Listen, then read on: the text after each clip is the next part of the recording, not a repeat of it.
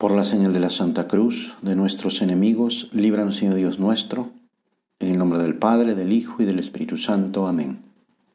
Señor mío y Dios mío, creo firmemente que estás aquí, que me ves, que me oyes. Te adoro con profunda reverencia. Te pido perdón de mis pecados y gracia para hacer con fruto este rato de oración. Madre mía Inmaculada, San José mi Padre y Señor, Ángel de mi guarda, interceded por mí. Jesús contó esta parábola. El reino de los cielos es semejante a un hombre que sembró una buena semilla en su campo, pero mientras dormían los hombres, vino su enemigo, sembró cizaña en medio del trigo y se fue. Cuando brotó la hierba y echó espiga, entonces apareció también la cizaña.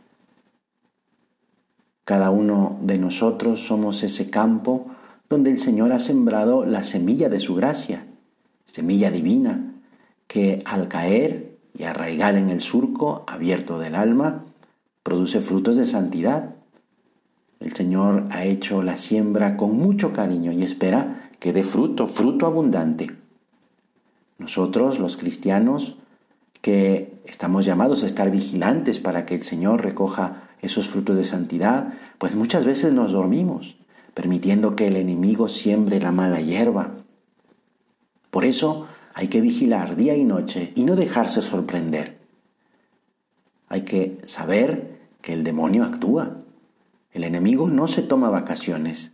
Por eso hay que vigilar para ser fieles a las exigencias de nuestra vocación cristiana sin dar cabida a la cizaña de las malas pasiones, de la tibieza o del pecado.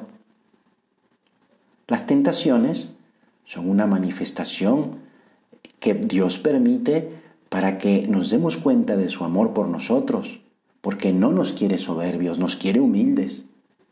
Por otra parte, nos mantiene esas tentaciones en forma, porque nos obligan a ese ejercicio sobrenatural continuo el Señor nos mira siempre y nos quiere vencedores. Para eso nos ayuda a ser humildes. Vamos a tomar en cuenta que Dios permite las tentaciones no para que seamos vencidos, sino para que con su gracia la dificultad de la prueba haga más fuerte nuestro amor.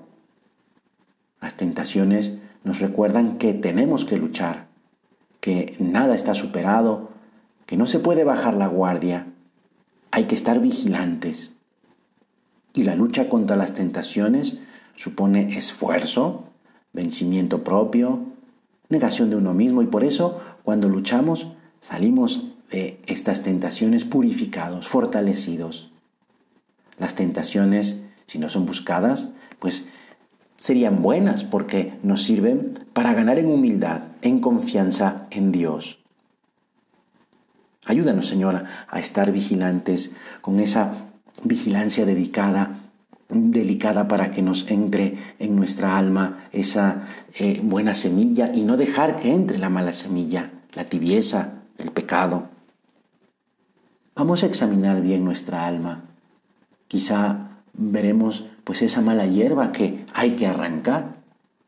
Quizás sean detalles que parecen no tener importancia, mi carácter, que si no se domina podría acentuarse con el tiempo. Descuidos en el cumplimiento de nuestros deberes religiosos o familiares, pequeñas faltas de sinceridad, dejarme llevar por la comodidad y el egoísmo, tener poco interés en vivir bien una pequeña mortificación. A veces que surge la soberbia o ataques de envidia. Todo eso es tibieza, todo eso es la cizaña. Por eso es importante que revisemos nuestra alma, hacer examen para distinguir la cizaña del trigo, las buenas acciones de las malas acciones. Decía San José María, debemos convencernos de que si no, no, si no nos oponemos, el Señor nos llena de su ayuda, de su amor, de su gracia, para que nos portemos personalmente bien hasta en lo más pequeño.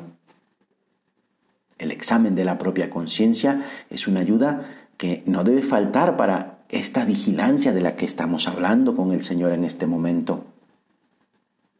El examen consiste, al final del día, o cuando mejor te convenga, con tal de hacerlo bien, pues en revisar cómo estuvo tu día. No más de tres minutos, como se revisa la contabilidad de un negocio.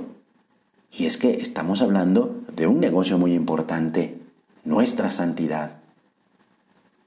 Al examen de conciencia hemos de ir a buscar las causas de nuestras acciones y de nuestras omisiones también, a descubrir con valentía los motivos y las ocasiones que nos apartan poco o mucho de Jesús.